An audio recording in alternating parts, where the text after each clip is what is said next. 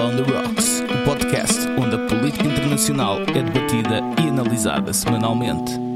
Com uma dose saudável de irreverência e com um copo na mão.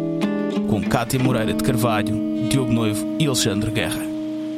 Olá, bem-vindos a mais um World on the Rocks. Hoje sou eu a moderar, Alexandre Guerra. Tenho a Cátia de Carvalho comigo, Diogo Noivo e temos o João Dias, uh, um convidado, um convidado especial. João, obrigado por ter juntado a nós. Olá. Está tudo bem, João? Olá, João. Obrigado pelo convite.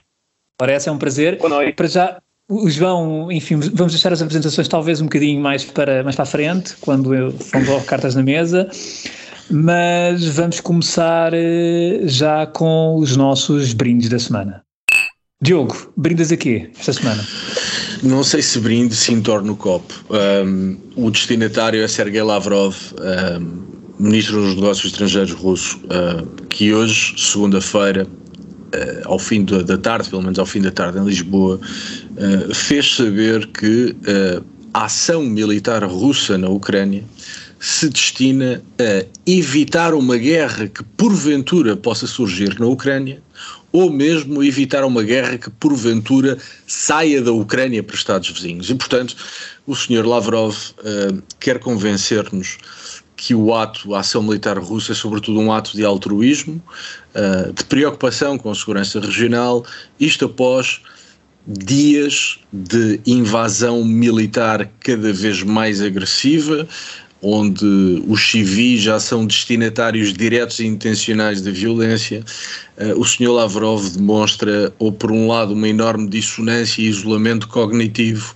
ao ponto de nos querer convencer desta tese de que a Rússia é em grande medida altruísta, ou então, de facto, o, o controle de informação dentro da Rússia é de tal ordem que lhe é permitido dizer uma coisa desta natureza. É facto que fora da Rússia, Portugal e Espanha, os dois países aos quais presto mais atenção, uh, tem havido muita gente uh, a subscrever até as teorias mais delirantes vindas uh, do Kremlin, mas confesso que esta mais recente do Sr. Lavrov nos dizer que a intervenção ou a ação militar se destina a evitar uma guerra que eventualmente possa surgir na Ucrânia me surpreendeu.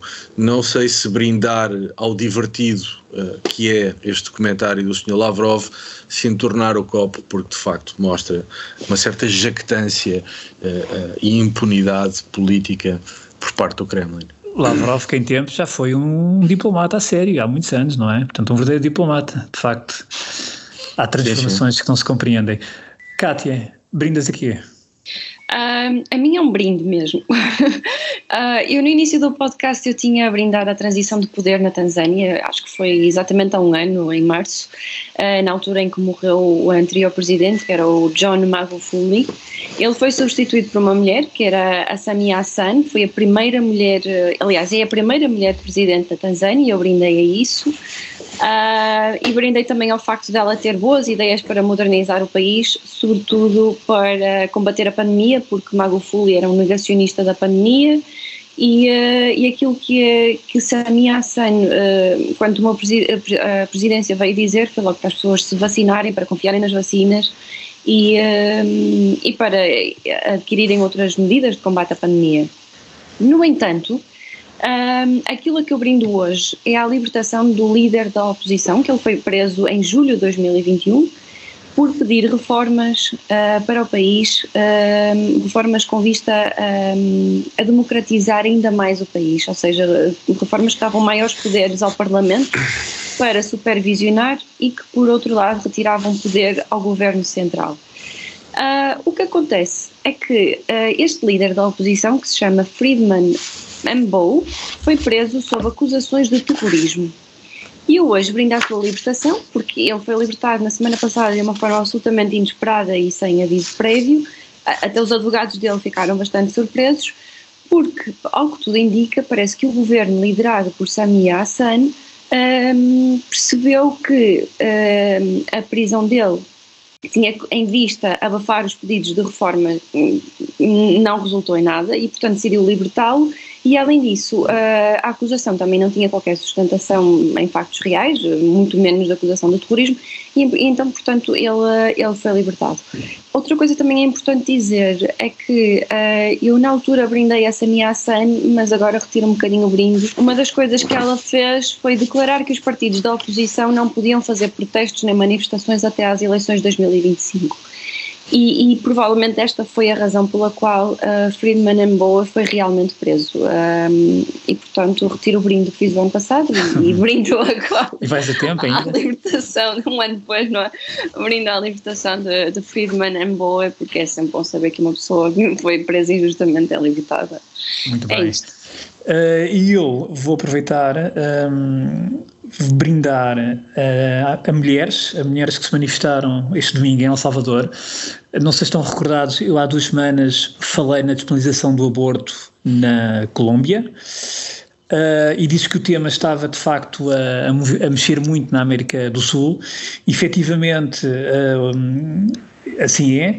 Houve uma manifestação, uma grande manifestação de mulheres no domingo em El Salvador a pedir a despenalização uh, portanto, do aborto, uh, mesmo que seja em caso de, de, de violação, uh, quando, quando, o feto ainda não é visível, em caso de, de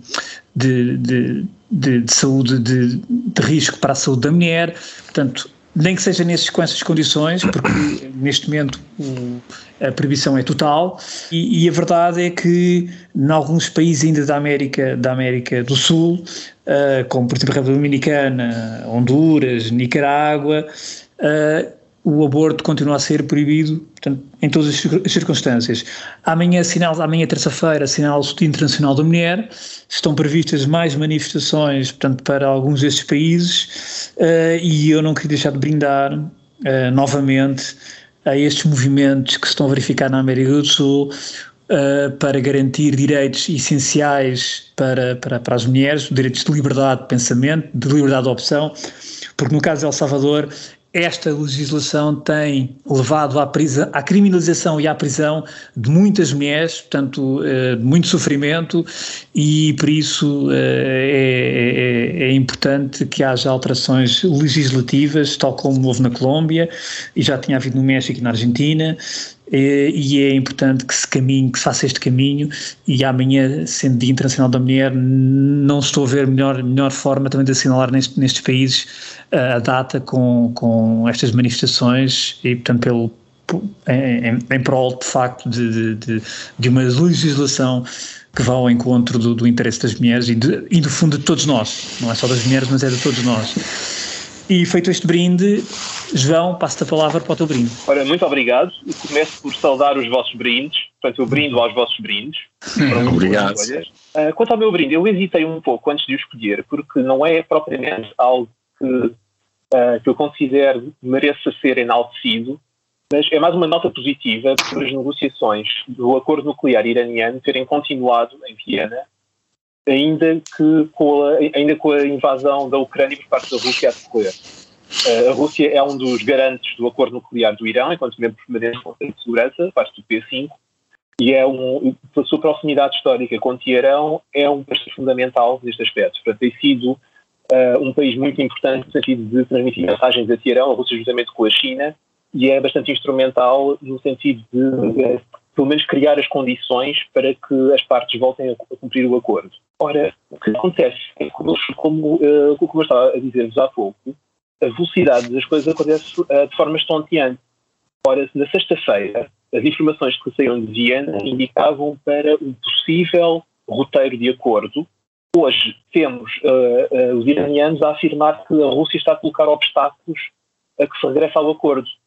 Isto porquê? Porque uh, os Estados Unidos e o Reino Unido estão a falar do embargo ao petróleo russo e os russos, por sua vez, em relação a isto, não querem que o Irão regresse tão depressa ao acordo, porque isso significa o fim das sanções sobre o petróleo iraniano, e os russos preferem manter o preço do petróleo mais elevado. É por isto que, que, que eu vos refiro que é um brinde um pouco difícil de fazer, eu brindo ao princípio das negociações se manterem, brindo ao princípio da diplomacia se manter e de uh, este tema continuar na agenda, não ter uhum. havido uma interrupção, um congelamento das conversações, apesar de, da hostilidade russa em relação à Ucrânia. Mas agora começo a ver também a Rússia a manipular esta, esta negociação para servir os seus próprios interesses, coisa que, admito, acontece a torto e direito, entre grandes potências. Claro. Por isso eu digo que isto é um, um brinde mais numa nota de registro à intenção, mas ainda quero ver no que é que isto vai dar. Muito bem, um brinde cauteloso. Faz, faz e muito bem notado, muito bem notado, muito bem notado. Faz sentido? Faz sentido, claro. Faz sentido, claro que faz sentido.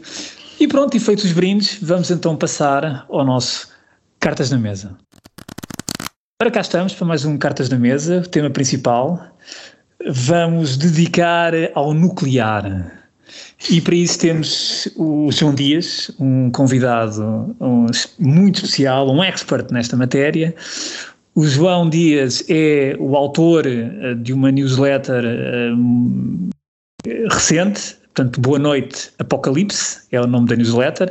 Penso que a newsletter começou, teve início a início de janeiro. João, corrige-me se eu estiver errado. É, começou em novembro. Em novembro, exatamente em novembro, desculpa, exatamente em novembro, começou em novembro.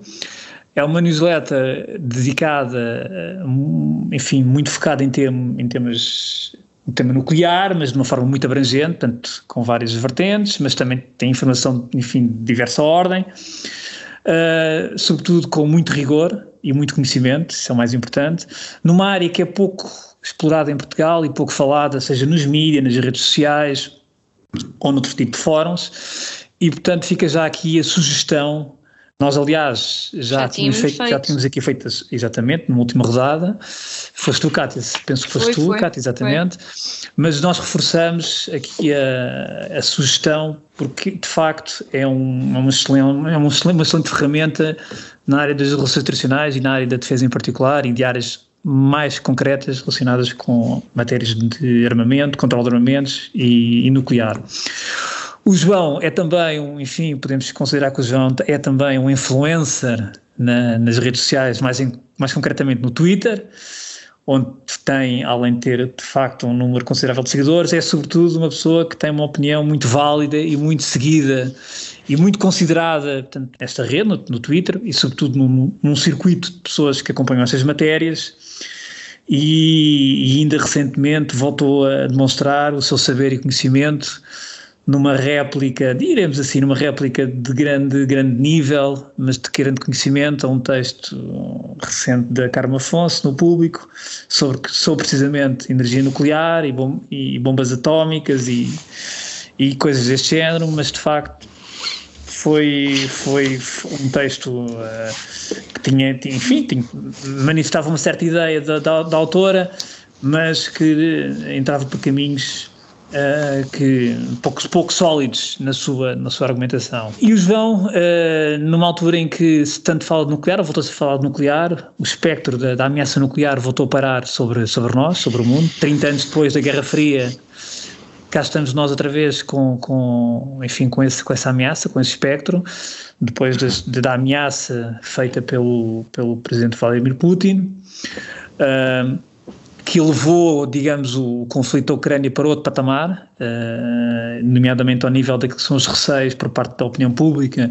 Notou-se claramente que houve, a partir do momento em que a questão nuclear foi, foi metida em cima da mesa, Uh, trouxe, um, enfim, um, uma preocupação acrescida para as pessoas, isso nota-se, uh, notou-se claramente naquilo que era o discurso nas ruas, nas pessoas, nos nossos amigos, a questão do nuclear.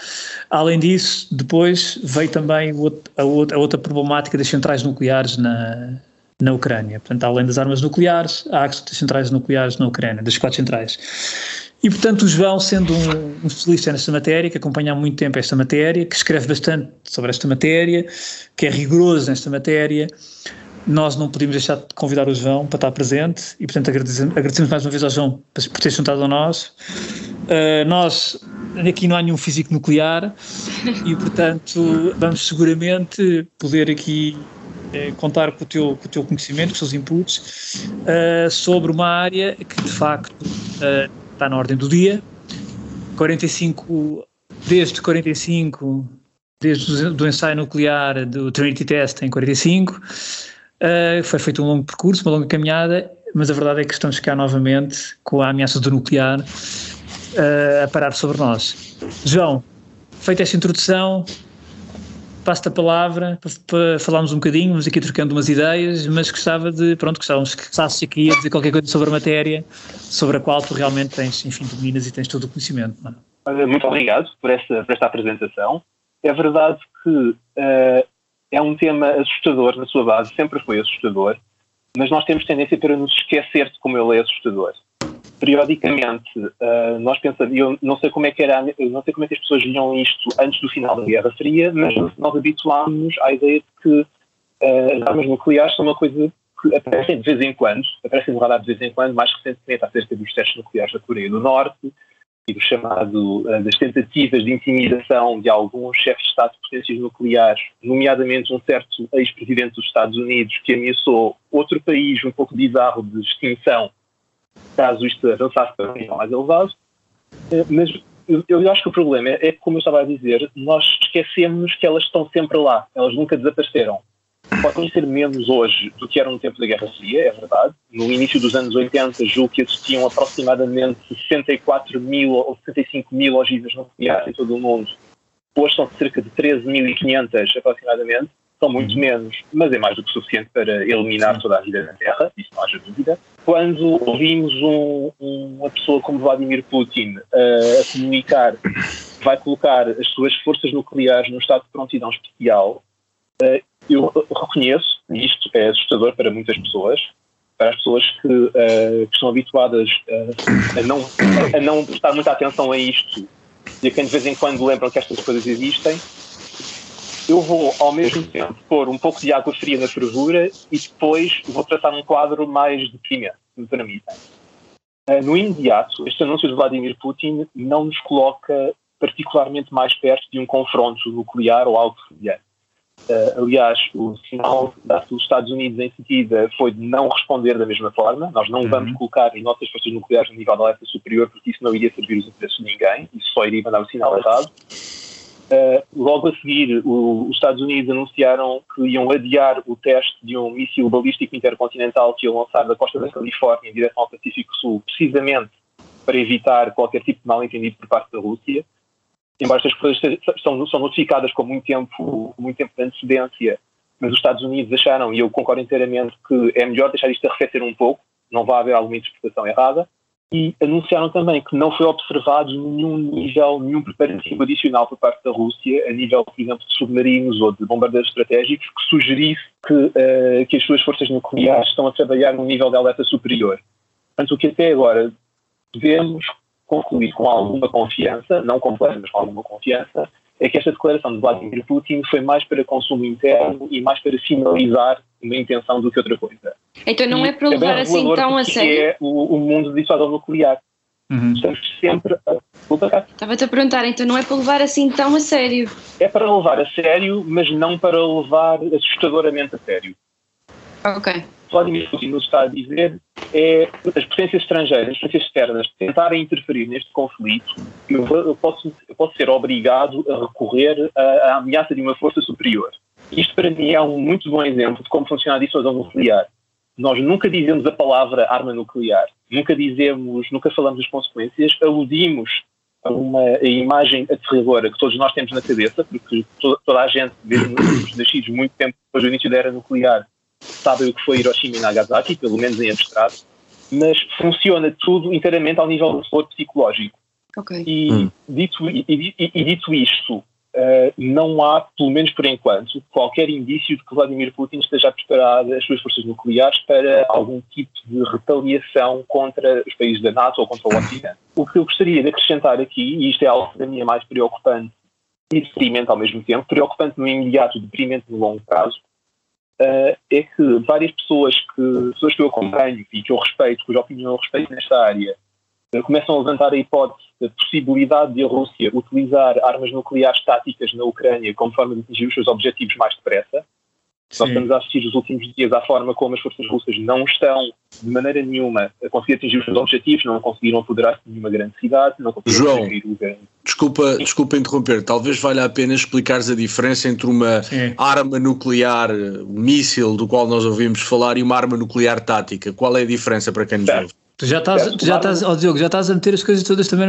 O míssil e uma arma nuclear são coisas diferentes, atenção. Não, certo. O que estou a dizer é estou a recorrer à imagem comum que nós vemos um míssil Sim. enorme como ogiva nuclear e o João agora falou aí bem de armas nucleares táticas. Estratégicas e táticas, sim. Que aliás estão, é. uh, ou que houve a, tenta a tentativa de as banir num conjunto de tratados internacionais e que a coisa foi, enfim mais ou menos conseguidas. João, desculpa, uh, por favor, certo. continua. Boa pergunta. Uh, boa pergunta. Uma arma nuclear tática é uma arma que é utilizada para atingir um objetivo uh, imediato no terreno.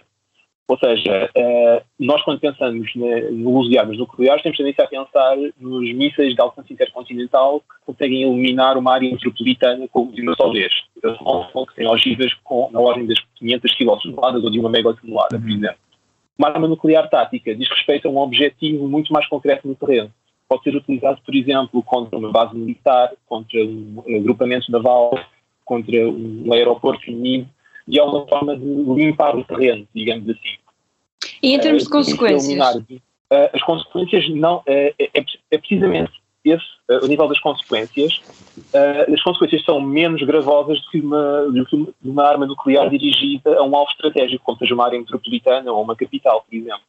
Como são bastante mais pequenas, a explosão tem um âmbito mais, mais limitado, uh, liberta menos radiação, os alvos tipicamente são alvos militares, não tem o mesmo impacto apocalíptico, se me permitem dizer, entre aspas, uhum. que tem uma arma nuclear dirigida contra um grande centro urbano.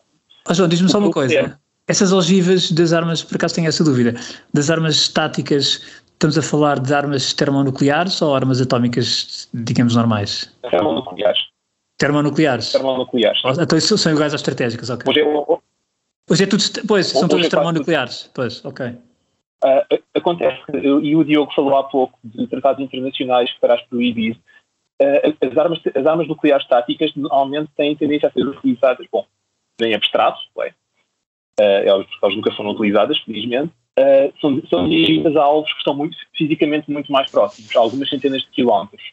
E o que estavas a referir, eu julgo que era o tratado INF, Sim, e estava-me a referir ao tratado de INF e estava-me a referir a um outro tratado que há muitos, muitos anos uh, eu tive que estudar, que era o tratado Tlatelolco, uh, que era um tratado Sim, da América Latina. Da América Latina, em que houve um grande debate sobre uh, uh, as armas nucleares táticas nesse tratado da América Latina.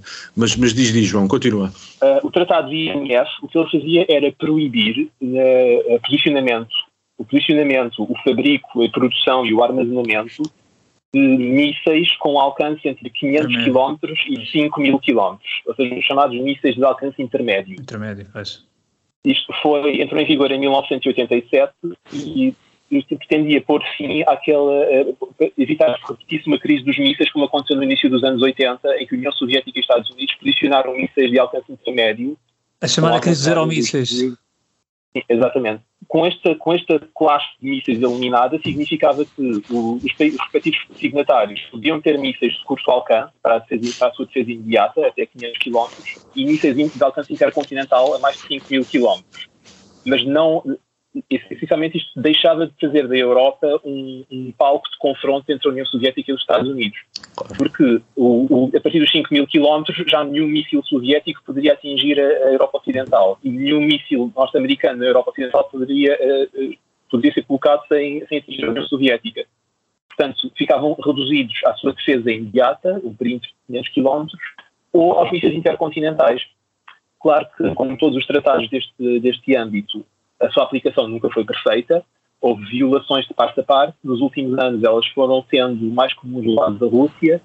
E Donald Trump decidiu retirar os Estados Unidos desse tratado em vez de tentar uh, negociar, tentar melhorar as suas previsões com a Rússia.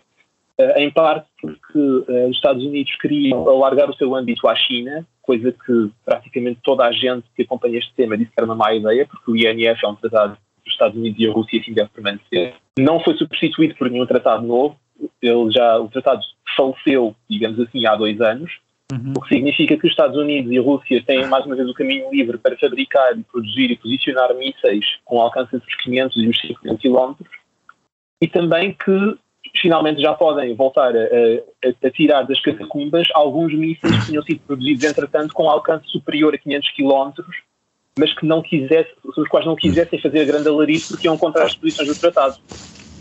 E é, é uma de muitas formas sobre como uh, as medidas de confiança entre as potências nucleares têm degradado nos últimos anos. É. E, aliás, eu, eu, eu, até ia referir isso um pouco mais tarde, no âmbito desta degradação das medidas de confiança, mas agora já podemos. Já podemos mas, ó, João, tu há pouco já, dizias. Já agora, Alexandre, deixa-me só. Sim, sim. Deixa a pergunta e tu a seguir entras com a tua.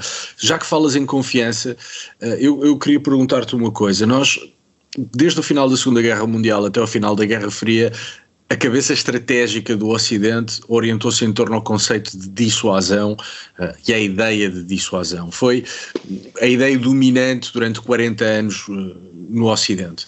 Um, a ideia de dissuasão assentava num conjunto de pressupostos, estamos a falar de dissuasão nuclear, evidentemente, mas assentava num conjunto de pressupostos, nomeadamente que Estados Unidos e União Soviética, à época a União Soviética, entendiam as armas nucleares da mesma maneira, ou seja, que existiam para não serem utilizadas e que os dois, eh, as duas capitais, Moscou e Washington, uh, obedeciam, se quiseres, à, à, à, mesma lógica de estímulos, ok? Portanto, sendo duas realidades políticas completamente diferentes, Washington e Moscou, percebiam o cenário estratégico em termos de dissuasão de maneira igual e, portanto, se quiseres, de alguma forma, Washington e Moscou operavam segundo as mesmas normas.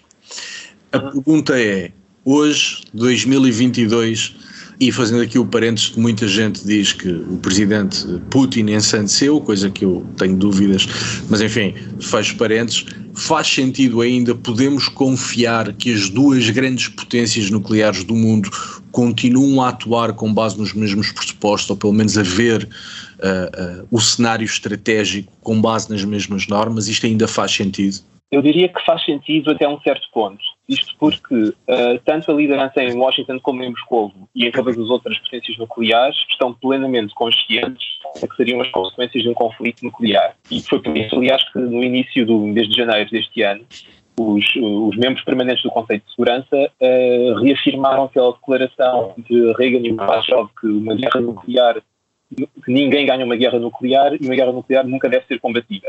Uhum. São, são, palavras tiradas um pouco para o ar, claro. Mas eu diria que, apesar de todo o mar de discordâncias entre os Estados Unidos e a, e a Rússia atual, continua a existir um certo entendimento comum. E é por isso que ambos os países tratam isto um pouco com pinças.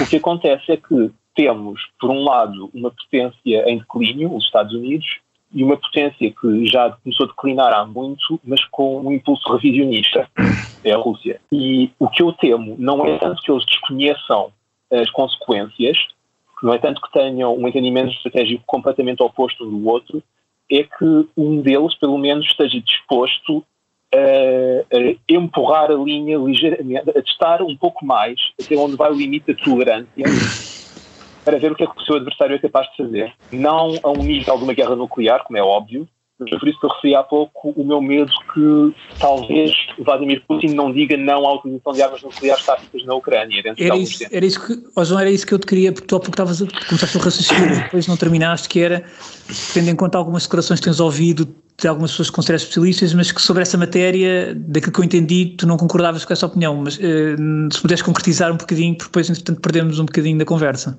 Ah, uh, o que eu estava a dizer era que uh, estas coisas uso de armas nucleares táticas por parte Sim. da Rússia agora na Ucrânia ou... Não, ah, porque, uh, de algumas pessoas tentadas, isso, isso, de algumas pessoas tentadas escrever algumas coisas sobre essa, essa possível utilização de armas nucleares táticas na, na Ucrânia. Em parte porque, por causa dos falhanços consecutivos do exército russo, não é? Uhum. Uh, mas como mas nós separamos sempre com aquela lógica subjacente à dissuasão nuclear, que é isto é inerentemente um. Isto não, não, se trata de, não se tratam de armas clássicas, no sentido em que são feitas para ganhar vantagem no tempo, são armas psicológicas. E são inerentemente especiais nesse aspecto porque são as únicas que são feitas para não serem utilizadas. Uhum. E cada líder de uma potência nuclear quer ser levado a sério, como é óbvio. Não há nenhum líder de uma potência nuclear que não queira que pensem que ele não as vai utilizar se isso for obrigado. mas nós nunca sabemos até que ponto é que um líder de uma potência nuclear está ou não disposto a fazê-lo. Uhum. Por tudo o que nós sabemos, Vladimir Putin até pode ser uma pessoa que sente um terror absoluto de tocar, aproximar-se uh, do, dos mecanismos de controle das armas nucleares, mas ele não pode dar essa impressão ao mundo. Ele tem que dar, ele tem que dar a impressão que eu, estou, eu tenho este arsenal à minha disposição, não o quero utilizar, mas se isso nos obrigarem, se não nos deixarem qualquer escolha, se os interesses fundamentais da Rússia, se a existência da Rússia estiver em causa, eu vou utilizá-lo.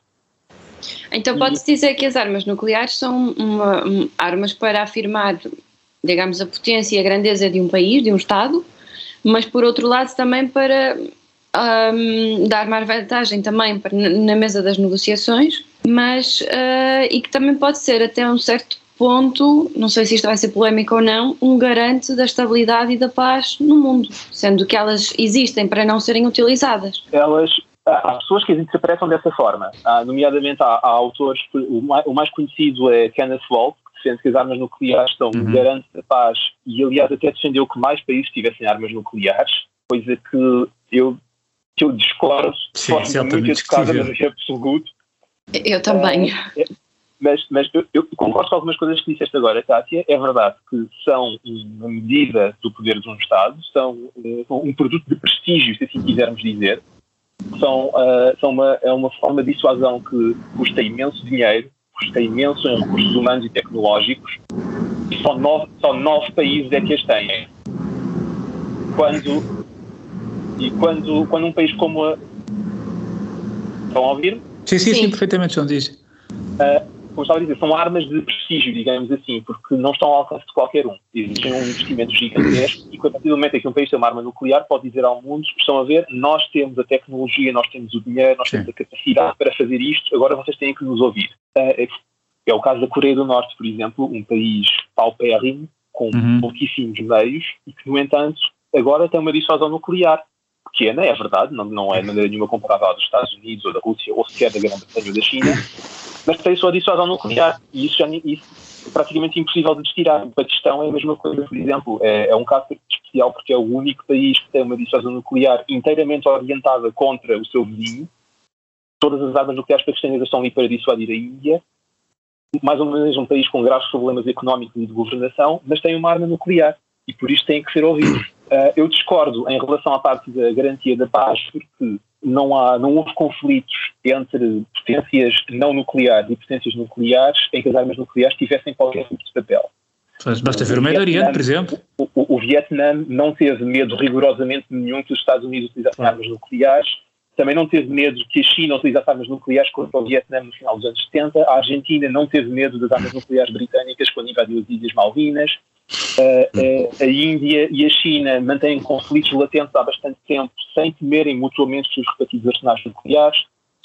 Portanto, não, uh, não parece que elas por si só sejam uma garantia, uma garantia de paz, porque os próprios países envolvidos sabem que há limites não, uh, que se não forem violados não vão levar à utilização de armas nucleares. Seria completamente ridículo, por exemplo, se a Grã-Bretanha tivesse utilizado uma arma nuclear contra Buenos Aires quando a Argentina claro. invadiu as Ilhas João, o que, o que nos dava sempre àquela ideia eh, de que, as, de que as bombas de Hiroshima e Nagasaki, isto é daquelas coisas que, enfim, que dá muito a pensar, mas que foram, de certa maneira, acabam por ser um garante de uma certa estabilidade e de uma, de uma garantia que a humanidade um dia não seria, não fosse exterminada numa, enfim, numa, num cataclismo nuclear de ainda de maiores dimensões. Uh, Sim, dizer, e, esta é sempre uma ideia que, fico, que ficou sempre, não é? E, e eu já agora, é, e eu colava-me à pergunta do Alexandre, porque há pouco estava a ouvir, João, e, e, estava a pensar no seguinte: as armas nucleares durante a Guerra Fria não, não foram garantia de paz, nem, nem antes, nem, nem depois. Um, mas foram de estabilidade foram, era por aí na que Europa. É precisamente por aí que estabilidade, eu ia. Paz, é, paz é uma coisa, estabilidade é outra. As armas nucleares, sobretudo uh, Estados Unidos, União Soviética, garantiam o status quo, garantiam o equilíbrio. ok? Não era um garante de paz, mas era um garante de um certo equilíbrio e de manutenção do status quo. O que nós estamos a ver na Ucrânia, ou, ou na, na, sequência da invasão. oh, Diogo, desculpa, só, só, para, só para interromper, só para meter esta, esta, esta frase. O grande sociólogo Raymond Aron tinha aquela célebre frase em relação ao sistema bipolar de Guerra Fria, precisamente por causa da dissuasão nuclear, onde ele dizia uh, a paz é impossível, mas a guerra é improvável, não é? Portanto, não, ou certo. seja Uh, tendo certo, em conta. Certíssimo, certíssimo. Durante a Guerra Fria foi até certo ponto uma maneira de manutenção do status quo. Uhum. A minha pergunta é, tendo em conta o que, está, o que está a acontecer, invasão militar da Ucrânia e a ativação das armas nucleares por parte de Putin, se desta vez as armas nucleares não estão a ser utilizadas para alterar o status quo. Ou seja, para dizer, como tu bem disseste, João, uh, eu Rússia, estou a atuar sobre o território ucraniano, esta é a minha cotada, eh, não eh, se metam, porque caso contrário uso armas nucleares. E portanto não teremos passado uma situação em que o nuclear mantinha o status quo e agora passa a, a, ser um instrumento para a alteração do status quo. O que é que tu até achas? Porque, deixa-me só acrescentar, até porque uh, os outros países que têm armas nucleares, nomeadamente os Estados Unidos, não vieram mostrar, deitar as garras de fora, mostrar que também e, tinham e bem, armas nucleares. nucleares. João explicou isso muito bem, claro. Agora, o que é facto é que as armas nucleares serviam um propósito e agora parecem estar Exatamente. a servir outro. O que é que tu achas, João? Olha, isso que acabaste de escrever é o chamado paradoxo da estabilidade e instabilidade. Eu não sei se é esta a tradução exata para português, mas o Stability Instability Paradox é baseado nessa ideia de que uma potência nuclear vai criar um conflito com uma potência não nuclear, agitando o seu espectro de armas nucleares. Atenção, que eu sou uma potência nuclear, portanto, uh, ou vocês se submetem, ou vocês, estrangeiros, ocidentais, etc., se mantêm afastados disto, ou eu posso ser obrigado a tomar medidas drásticas. E é, é, precisamente uma das, é um dos pressupostos que vai contra uh, a ideia de que as armas nucleares garantem a paz, porque neste caso servem para que uma potência nuclear se sinta suficientemente confiante para impor a sua, a sua vontade a outros países, uh, neste caso invadir e ocupar um, um território estrangeiro, agitando sempre o, o, fantasma de uma arma nuclear caso alguém se tente intrometer. E se nós quisermos esticar isto um pouco, podemos também aplicá-lo aos, Estados Unidos. Claro que quando os Estados Unidos invadiram o Iraque, estamos a falar de um país completamente diferente, sobre o qual ninguém tinha a mais pequena simpatia. Mas teoricamente poderia ter acontecido. Por exemplo, uh, imaginem que, uh, não, foi o caso, mas imaginem que se tratava de um país muito mais próximo da Rússia. A Rússia na altura poderia ter dito, atenção aos Estados Unidos, vocês estão a ultrapassar uma, uma linha vermelha e os Estados Unidos podiam ter vocês vão fazer o quê? Nós temos armas nucleares, vocês também querem arriscar isso, é? Seria, isto dito de uma forma muito mais crua, seria mais ou menos esse, esse tipo de cenário mas é exatamente o que a Rússia está neste momento a fazer na Ucrânia. Está a agitar os espectros do seu arsenal nuclear, mais de 6 mil ogivas, não todas em estado de prontidão, nem todas em estado mas o suficiente para, para nos pulverizar a todos, uh, para impor a sua agenda uh, ao mundo e para dizer a toda a gente, atenção, porque não, é, isso que vocês dizem é tudo muito bonito, mas nós temos mais poder do que vocês porque temos armas nucleares algo que um país grande como a Indonésia, por exemplo, não podia fazer em relação a Timor. Timor nunca, a Indonésia nunca poderia intimidar o mundo a dizer nós temos armas nucleares. Nunca podia ter sido nada disso. E é também, e voltamos mais uma vez ao que a estava a perguntar há pouco, são armas que, além de darem um certo prestígio, dão um nível de poder adicional ao país que as tem, mesmo que não tenham a intenção de as utilizar. Uhum é aliás uma utilização pela negativa. Elas nunca são empregos no no terreno de batalha, elas nunca são detonadas, mas o mero, uh, o mero fantasma da sua utilização claro. é mais do que suficiente claro. para assustar os outros a, a, a não, a, a não violar os nossos limites. Não sei se respondo à tua pergunta, mas. Perfeito, sim, sim, perfeito. João, já nós já temos que ter um bocadinho apertado, mas só te queria ouvir, só para, para acabar aqui este, esta, esta nossa rúbrica, sobre a questão das centrais nucleares. Tem-se falado muito sobre um possível acidente nas centrais nucleares, nas quatro. Uh, nós sabemos que as centrais são, estas centrais são de uma enorme resiliência, sobretudo a nível de silos e de cobertura dos reatores. O que é que tens a dizer uh, sobre, sobre isto? Portanto, sobre esta questão das quatro centrais e do, do, enfim, de um possível acidente provavelmente não será tão, tão, tão, tão iminente como se, como se possa pensar. Uh, ora, o, em, em, primeiro lugar, o que importa referir, e eu acho que isto também houve muitos meios de comunicação que não o referiram imediatamente, é que não, está em causa nenhum ataque a uma central nuclear certo. a de eliminar. Não se, trata, não se trata de a Rússia apontar mísseis a reatores uhum. nucleares com o objetivo de os fazer explodir. O, o risco, esse sim, Uh, e, e, é o que aconteceu na central de Zaporozhia. Zaporizhia. Zaporizhia. Uh, e que também Zaporizhia, uh, é que o, o staff que assegura o funcionamento da central, há algumas horas eu vi que, ou foi ontem que eu vi que eles estavam, uh, estavam fora de alcance, não era possível comunicar com eles. Uhum. E que o diesel, e que o diesel nas suas, nos seus geradores para manter o arrefecimento, o arrefecimento devia estar, devia estar em risco. Uh, isto significa que, uh, sem entrar em pormenores, porque eu também não sou físico nuclear uhum. e não conheço o funcionamento de uma central pormenor, mas o maior risco aqui não é o de a Rússia destruir certo. uma central ucraniana como, como alvo, não é o objetivo, é assim que, como consequência, como efeito secundário, uh, as medidas de segurança destas centrais nucleares sejam afetadas e, e, e, e, é, é possível a perca de contacto com as pessoas que lá trabalham. Uhum. Isto, no worst case scenario, seria o caso de um acidente nuclear devido à, à perda do arrefecimento de combustível, sem nós sabermos que ele está a acontecer, porque todas estas centrais estão, uh, comunicam em tempo real com a Agência Internacional de Energia Atómica, portanto, nós sabemos sempre quando há algum problema, Uh, neste caso, o que poderia acontecer era uh, existir algum problema a nível do arrefecimento de combustível, por exemplo, e nós não sabermos dele em tempo real. Sim, aliás, essa falta de contacto tem sido a preocupação que, que em duas manifestou a Agência Internacional de Energia Atómica, precisamente essa. É, a principal preocupação deles é a falta de contacto, precisamente com esses técnicos da, da, central, ou que eventualmente a central esteja nas mãos dos técnicos ou dos soldados russos, que também é outro problema, não é? Eventualmente. Claro que sendo a Rússia também um país com bastante, com bastante centrais nucleares, eles estão minimamente conscientes deste risco e também claro. não querem estar a, a criar claro. ali um, um, possível, não um barril de pólvora, mas um possível acidente nuclear claro. entre mãos. Claro. Nunca que até por grave como de Chernobyl, claro, Exato. Mas, mas não é sem riscos. Claro, claro, obviamente. Pronto, o tema realmente ainda daria para muitas mais horas de conversa, mas acho que já ficou aqui um, enfim, um, uma boa conversa com, com muitos esclarecimentos. E vamos então passar à nossa última rodada. Kátia, eh, para a tua última rodada, o que é que tens? O que é que nos trazes?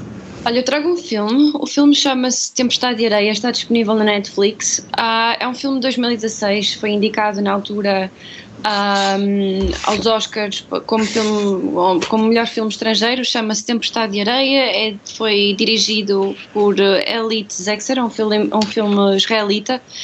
Um, venceu alguns prémios também.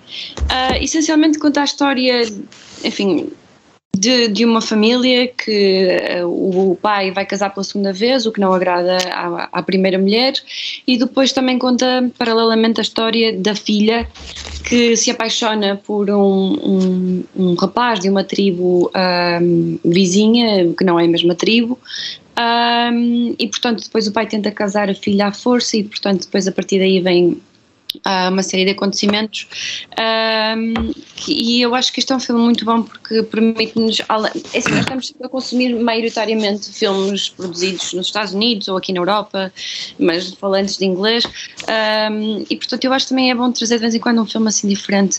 Uh, e este é um filme bom que vale a pena ver e que também nos coloca em perspectiva sobre a liberdade de escolha e as coisas que se vão passando também noutros países porque uh, não é um filme baseado em factos verídicos mas aposto que existem muitas histórias semelhantes a esta um, e pronto, a minha última rodada então é este filme, Tempestade de Areia, na Netflix. Diogo, a tua última rodada? A minha última rodada é um livro que eu julgava já uh, ultrapassado e anacrónico, mas que o Sr. Putin uh, fez o favor de, de, o tornar relevante outra vez. É um livro que me acompanhou nos últimos anos de licenciatura e durante o meu mestrado. Chama-se Deterrence, ou seja, Dissuasão, escrito por Lawrence Friedman, que é uma eminência parda uh, dos estudos sobre dissuasão. É um livrinho pequenino, tem 130 páginas E nestas 130 páginas, o Lawrence Friedman faz uh, duas coisas que me parecem muito interessantes. Uma conta toda a evolução do conceito de dissuasão e as suas implicações. Como é que o conceito aparece, como é que foi usado na Guerra Fria, quais, era, quais são as problemáticas associadas ao, ao conceito. Uh, e a segunda coisa que ele faz muito interessante é pensar no conceito de dissuasão no mundo pós-11 de setembro. Portanto, ele coloca a pergunta e diz: muito bem, a Guerra Fria acabou, a Rússia nunca mais vai ser um problema do ponto de vista nuclear. Atenção, o Lawrence Friedman estava a escrever em 2004, o livro é de 2004. Um, e, portanto, será que faz sentido continuar a falar em dissuasão no mundo pós-11 de setembro? E, portanto, este é um bocadinho o propósito uh, uh, deste livro, que é um livro magnífico, exigente, uh, mas magnífico. O Lawrence Friedman é um dos grandes nomes sobre dissuasão Sim. e, por isso, graças ao Sr. Putin, tudo isto voltou a fazer fazer sentido e, portanto, recomendo Deterrence, do Lawrence Friedman, publicado pela Polity Press. Muito bem. João, a tua última rodada. Ora, eu para a última rodada vou sugerir um filme, um filme que eu vi pela primeira vez há três anos, mas que voltei a ver recentemente. É um filme sul-coreano, o título, a tradução do título para inglês é The Spy Gone North eu procurei, mas não encontrei nenhuma referência a, a que ele tenha passado em Portugal, portanto assumo que ele não tenha um título traduzido para português. Uhum. É baseado em factos verídicos, com alguma uh, dramatização pelo meio, mas baseado em factos eminentemente verídicos, sobre um agente clandestino sul-coreano que em 1995 é enviado para Pequim com a missão de aproximar-se do gabinete de comércio externo da Coreia do Norte na China e com isto obter informações sobre o desenvolvimento do programa nuclear norte-coreano ele faz um trabalho notável. Ele faz-se passar por um tipo sem escrúpulos que só quer ganhar dinheiro, o que pode ser paradoxal para a Coreia do Norte, mas para, para os norte-coreanos até é o mais palatável, porque eles percebem que ele não tem interesse político nenhum, é apenas um capitalista sem escrúpulos que quer uhum. ganhar dinheiro. Aproxima-os com a ideia de vender uh, artefactos históricos norte-coreanos do sul, porque são melhor preservados no norte, a promessa de um contrato de filmagem de anúncios entre empresas sul-coreanas no norte o objetivo é sempre uh, que seja possível captar informações sobre os sítios na Coreia do Norte a ser utilizados para o desenvolvimento do programa nuclear. Claro que há mais coisas a decorrer, a relação entre este espião e o diretor do gabinete económico da Coreia do Norte em Pequim, começa a desenvolver uma, uma amizade pessoal. Uh, este espião é até convidado para ir à Coreia do Norte conhecer o Kim Jong-il, porque se trata de um, de, um, de um negócio de uma importância extrema e esta reunião aconteceu, ele encontrou-se com o Kim Jong-il e até gravou a reunião e peço desculpa pelo pormenor gráfico, mas ele escondeu um gravador na uretra para poder captar os pormenores da reunião. Isso é dedicação meio, à causa. É verdade. E no meio disto tudo, ele acaba por descobrir, e isto também é verdade, acabou por descobrir imensos podres e escândalos de corrupção que ligavam a elite do poder sul-coreana ao norte, incluindo, e que aparece no filme, a tentativa de criar escaramuças entre o Norte e o Sul como forma da direita ganhar adesões na Coreia do Sul, depois de subornarem a Coreia do Norte em vários milhões de dólares, numa altura em que o Norte estava a passar por uma crise económica terrível e por uma fome devastadora. Uhum. Temos aqueles clássicos, há o clássico dois lados opostos, onde dois homens acabam por se tornar amigos, há o, o homem ao serviço do seu país, mas que acaba por questionar se está realmente a servir a causa certa. Uh, e sendo isto um filme coreano que trata sobre a Coreia do Norte e a Coreia do Sul, acaba de uma boa nota. Passados uns anos, os dois homens voltam a encontrar-se de forma discreta e reconhecem-se mutuamente e reconhecem que continuam amigos, apesar de oficialmente já não terem contacto.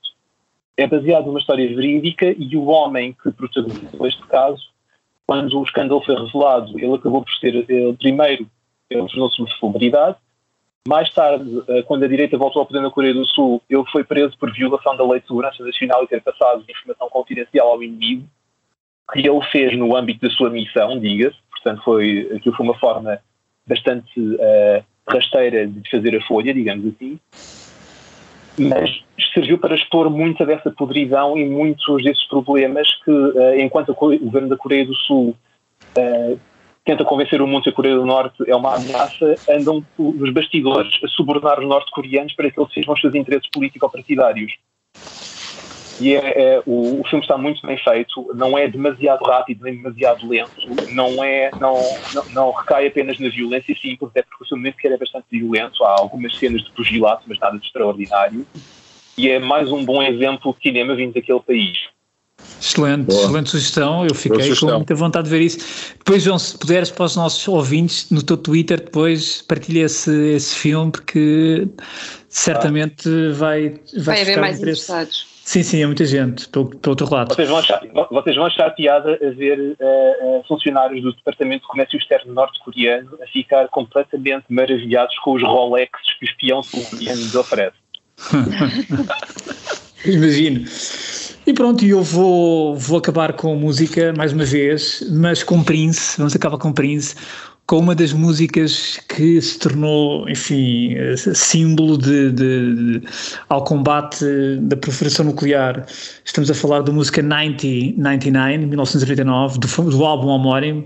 Este álbum é de 82 e, e, e este álbum é, é, lançado num contexto muito, muito, muito próprio, porque eh, Reagan estava no poder, portanto, Reagan surge no início dos anos 80 nos Estados Unidos, como presidente dos Estados Unidos, na Rússia, uh, na União Soviética, então, uh, Andropov também acaba de chegar ao poder, completamente obcecado com, enfim, com o imperialismo americano. E do outro lado, Reagan, claramente, empenhado na derrota da União Soviética, portanto, uh, e, e, o Império do Mal e tudo isso. E pelo meio temos, portanto, estamos num, num dos picos da Guerra Fria, a ameaça nuclear, alta ameaça nuclear, e esta música é lançada, o álbum, este álbum é o quinto álbum de Prince, aliás é o álbum, é um álbum que é aclamado pela crítica, é o, é o álbum, de certa maneira, o vai lançar na, na, enfim, pós-relato na carreira dele. E esta música, em 1999, a determinada altura tem uma frase, tem uma passagem que é Everybody's got a bomb, we could all die any day. Esta frase, esta, esta, estas duas frases acabam por ser. Ele depois, obviamente, que acaba por. A música depois acaba por ser. Mas o importante é aproveitarmos a vida e, portanto, aproveitar cada momento. A música depois acaba por ter uma mensagem positiva, mas não deixa de. Esta, esta frase não, acaba por marcar a própria música e a música acabou por se tornar, de certa maneira, um símbolo, ou pelo menos uma música muito associada, enfim, à, enfim, ao combate da proliferação nuclear, ou enfim, à ameaça nuclear, e portanto, esta música que já estamos aqui a ouvir de Prince, 1999, uh, acabamos com este registro de Prince, sempre uma maravilha, mas com uma mensagem também positiva, porque, porque também é esse registro da música, apesar, da, apesar do alerta. E pronto, João, foi um gosto, obrigado por ter juntado a nós. Obrigado, obrigado por João, pela visita. Teres partilhado. Igualmente, e, tenha sido produtivo. Muito. Foi muito produtivo e certamente será muito informativo para os ouvintes. Cátia e Diogo, até para a semana. João, um abraço, até à próxima. Até à próxima. Um abraço.